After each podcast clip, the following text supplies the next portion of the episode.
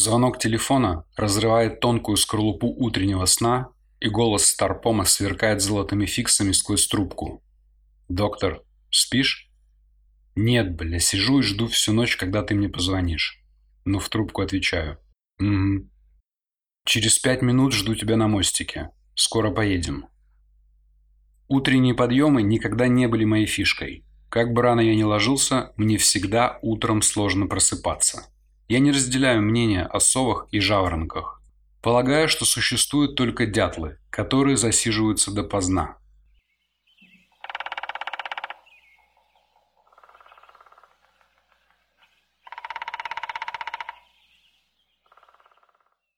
Но каждое утро моя теория проверяется на прочность, и почти каждое утро безуспешно.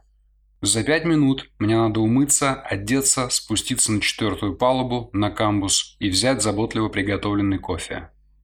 Да, с кофе я, пожалуй, погорячился. За пять минут хотя бы жопу свою с койки успеть оторвать.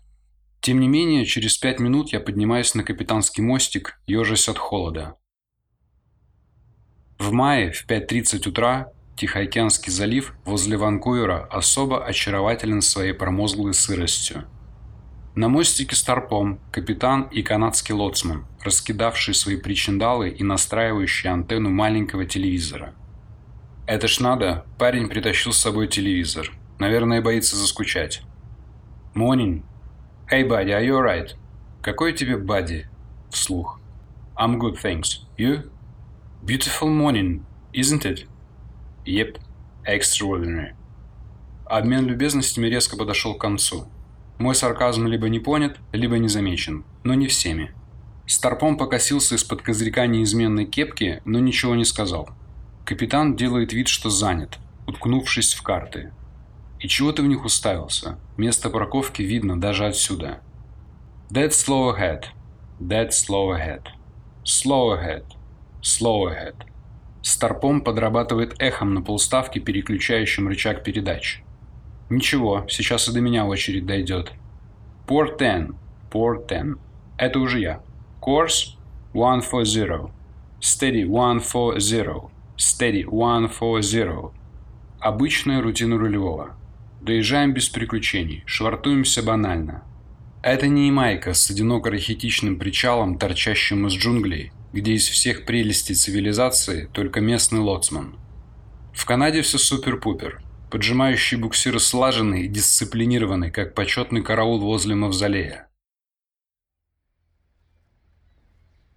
После окончания швартовки выхожу на крыло капитанского мостика и немного удивленно обнаруживаю на причале целый отряд машин, похожих на полицейские, и бравых мужчин и женщин в черной униформе, которые нетерпеливо вцепились взглядами в медленно опускающийся трап нашей посудины. «Алексей, что-то к нам?» Чиф нехотя выкатился на крыло мостика, подвигал кепку вверх-вниз, видимо пытаясь улучшить мозговое кровообращение для последующей сублимации мыслей в вербальную форму. Но ничего не ответил и куда-то резко исчез. Тот факт, что нашего прибытия дожидаются молодцы в казенных рубашках и фуражках, меня совершенно не озадачил. Я был поглощен своими предвкушающими мыслями на тему касаток из Стэнли Парка, который собирался всенепременно посетить в ближайшие несколько дней. В таком мысленном блаженстве я бы даже обнаружив, что наш корабль окружает кавалькада лодок и катеров с филиппинскими пиратами. Сначала приветливо помахал им ручкой, и только потом по рации сказал Старпому что-то вроде «Чиф, кажется нам пиздец, поднимайтесь на мостик». Касатки касатками, но сначала надо было позавтракать. Спускаясь на камбус, я пытался вспомнить, а не четверг ли сегодня. Мысль о том, что сегодня мог быть четверг, изрядно портила и настроение, и желание пожрать. Дело в том, что капитан был не просто олдскульный чувак, он был ортодоксально советско-олдскульный чувак. Во времена его юности и его физического и психологического формирования по четвергам на завтрак подавали картошку в мундире и селедку – я, как человек, привыкший на завтрак употреблять свежий творог с привоза, или в крайнем случае овсянку, справедливо полагал, что от таких завтраков можно только скоропостижно ёбнуться мозгами. Дойдя до камбуза, я понял, что картошка-мундирно-селедочная дилемма неожиданно, но совершенно неумолимо отходит на второй план. Возле комнаты отдыха и столовой стояли люди в черном. И это были не Уилл Смит и Томми Ли Джонс. И знаками показывали, что всем надо отправляться туда. Вот туда. Да-да. Я уселся на свободное место и вопросительно посмотрел на третьего помощника. Тот, округлив глаза, выразительно скривил губы и пожал плечами. Сварщик Петрович, как самый взрослый и опытный, негромко, но четко резюмировал. «Наверное, что-то нашли. Вчера, пока мы на рейде стояли, они, суки, все судно облазили со своими тестами. Петрович, кто такие они, что они искали? Да вы дебилы, что ли?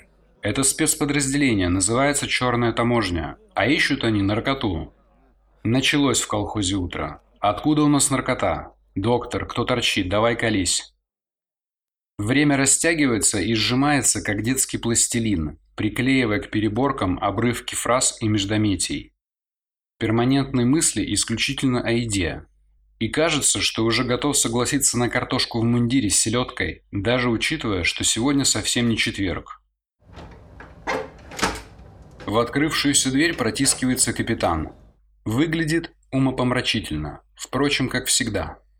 Белая футболка не самой первой свежести, растянутая на вороте, очаровательно укладывается в складки на отвисшей груди и животе. Шорты карго, окраски выцветшей хаки, на размер или два больше, периодически сползают. И по этой причине подтягиваются вверх сначала с одной стороны, потом с другой. Наряд с претензией завершают сандалики и, конечно же, белые носочки. Так гигиеничнее, любит приговаривать мастер. Гигиеничнее. Да кто ж сомневается? Конечно, гигиеничнее. А тем фактом, что выглядишь как иблан, все равно уже никого не удивишь.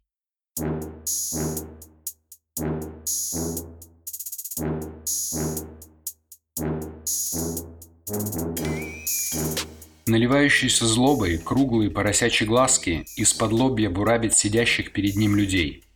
«Ну что, бля, доигрались? У нас положительные тесты на героин. Судно могут арестовать». Тональность, наполняясь визгливыми нотками, постепенно переходит в следующую октаву. Нервное почухивание реденьких волосиков красноречиво семафорит, а я мысленно начинаю перебирать список седативных в больничке. Но неожиданно появившаяся в проеме двери белобрысая голова канадского таможенника резко подрезает крылья, одиноко набирающие высоту истерики.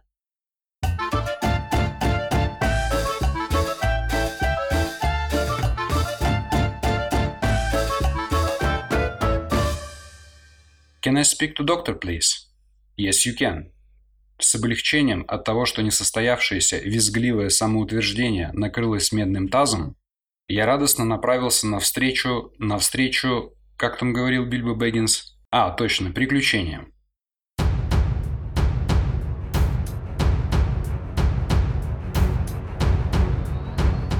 Довольно многочисленная группа таможенников находилась в и возле каюты Лёши Вайпера – мне стали задавать простые и незамысловатые вопросы. Не по скудоумию, но по протоколу. Знаю ли Алешу? Да, конечно. Видел ли я, как Леша употребляет наркотики? Нет, что вы. Кстати, я действительно не видел. Просил ли Леша у меня какие-нибудь запрещенные препараты? Боже упаси. Просил ли Леша когда-нибудь у меня шприцы? Леша. Леша – это.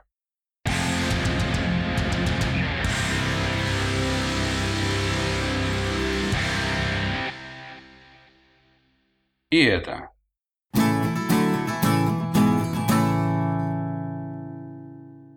И еще вот это.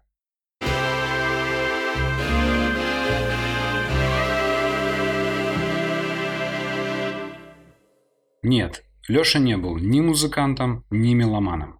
Он вообще имел к музыке весьма опосредованное отношение. Просто он выручил, практически в кавычках, Джонни, который был всем вокруг должен и купил у него по дешевке музыкальный центр. Просто так вышло. Обычная история. Универсальный эпиграф к подавляющему большинству ситуаций, которые так часто случаются в нашей жизни.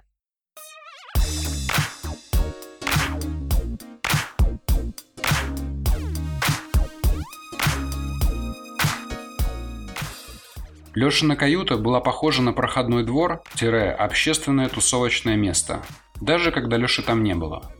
Каюту он не запирал. Если я попытаюсь описать Лешу, то у меня все равно ничего не получится. Обычный парень в возрасте 20+. Обычного роста и обычной внешности. Вполне себе добрый и даже отзывчивый. Но торчок. Просто так вышло. В Одессе Леша жил недалеко от улицы Средней. Улицы, где торгуют наркотой. Но это не оправдание, как и его работа. Каждый день и по 10 часов и по уши в машинном масле. Каждый день выгребать дерьмо в машинном отделении. Да за 640 долларов в месяц. То еще удовольствие. Но тоже не оправдание. Несколько раз в неделю, глубокой ночью, я просыпался от того, что кто-то скребется в дверь моей каюты. Я просыпался, долго приходя в себя, подходил к двери и садился возле нее. Через некоторое время в вентиляционном отверстии двери раздавался Лешин шепот. «Доктор, это я, Леша». В ответ я тяжело вздыхал или мычал. «Доктор, мне нужен шприц». «Леша, иди в жопу». Я забирался обратно в койку и пытался уснуть. Но это было невозможно. И все повторялось заново. От трех до пяти раз. В этих ночных схватках полушепотом Леша всегда побеждал. Почему, зная заранее конечный результат, я раз за разом продолжал этот ритуал от 3 до 5? Возможно, для того, чтобы договориться со своей совестью, мне нужно от 3 до 5 попыток? Однозначно ответить на этот вопрос очень сложно. Я понимал, что с точки зрения правил и законов поступал неправильно. Я понимал, что сильно рисковал, давая ему шприцы. Это с одной стороны. А с другой стороны, был обычный здравый смысл. Если он будет использовать стерильные шприцы, то риск заражения и риск воспаления вен существенно снизится. Да, конечно же, Леша просил у меня шприцы. Да, конечно же, я давал ему шприцы. Более того, я прекрасно знаю, на чем он торчит. Но вам, дорогие канадские таможенники, я отвечаю – абсолютно not.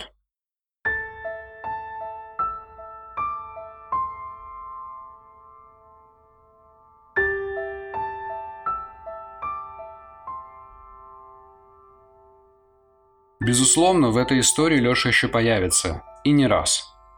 Но Леша был обычным парнем. Не злодеем и не героем. Простым парнем, который в кино или книге первым попадает под раздачу. Или как-то нелепо погибает. Дороги и дорожки из Лешиной каюты вели к другим персонажам. И некоторых из них уже не было в той самой комнате отдыха возле столовой.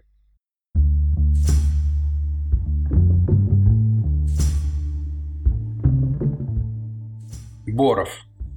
Боров был стюартом, то ли из Мариуполя, то ли из Мелитополя. Боров был похож на Борова. Но на кого он мог быть похож в самом-то деле? Неопределенного возраста, от 20 плюс плюс плюс до 30 плюс. Неделю назад мы были в Мексике. Тихоокеанское побережье, город Лазара Карденас. Уже в Мексике Боров стал вести себя чрезвычайно нагло и вызывающе. Систематически нарушал рабочий график. Часто и подолгу оставался на берегу. Возвращался пьяным, дерзил офицерам. Складывалось ощущение, что чувак специально нарывается на неприятности. Из Мексики в Канаду мы уходили на Пасху, поздней ночью. Я стоял возле штурвала, невидящим взглядом уставившись в гирокомпас. Где-то фоном отдавались носовые и кормовые – Палуба под ногами слегка вибрировала от набирающего обороты Зульцера. И вдруг, среди этого звукового винегреда, я вычленил фразу Старпома, адресованную капитану. «Стюарта нет на швартовке». «Какого хера?» – без энтузиазма откликнулся мастер. «Стюарта вообще нет на борту?» Я поднимаю свои ясные очи с гирокомпаса на Старпома. Капитану поднимать ничего не нужно. Он резко повернулся, и на его лице четко обозначились неуверенность и страх – он сомневался, хотя альтернатив в сложившейся ситуации не было. Судно уходит, и Боров остается сам по себе, один-одинешенек в мексиканской жопе. Но при любом раскладе виноват будет мастер. На мостике гробовое молчание. Звучит забавно, гробовое молчание. Двигатель ревет. Мексиканский лоцман отдает команды, его игнорируют. Рации Чифа и Мастера разрываются с кормы и бака. Их игнорируют. Я смотрю на капитана. Старпом смотрит на капитана. Тройное молчание натягивается, как перегруженный швартовный конец, который готов в любой момент лопнуть со звуком атакующего нас гула на драконе. И если сильно повезет, то никто не пострадает. Визг тормозов по правому борту разрезает словно скальпель.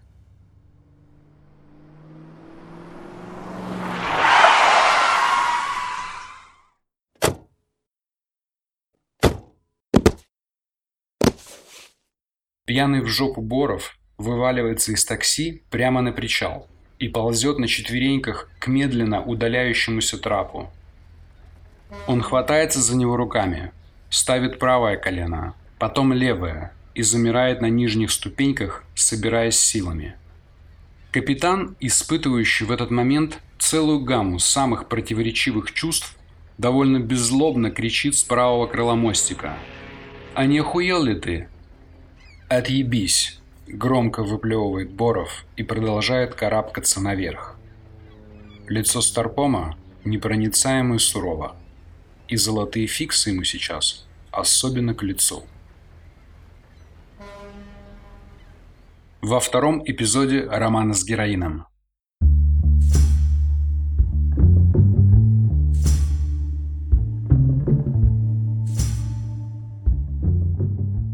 Окончательно Боров пришел в себя на вторые сутки.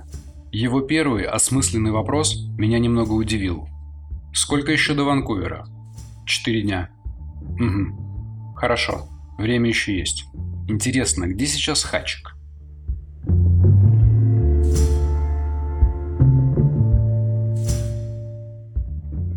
Две недели назад, во время швартовки в Калифорнии, Старпом, вроде бы невзначай, обронил – у Хачика мама умирает от рака. Вчера телеграмму прислали. Из Сан-Франциско вместе с Гришей домой полетит.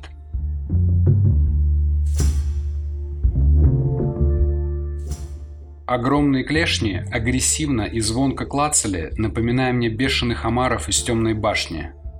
Для полной аутентичности не хватало только вопросительной разговорчивости литературных монстров –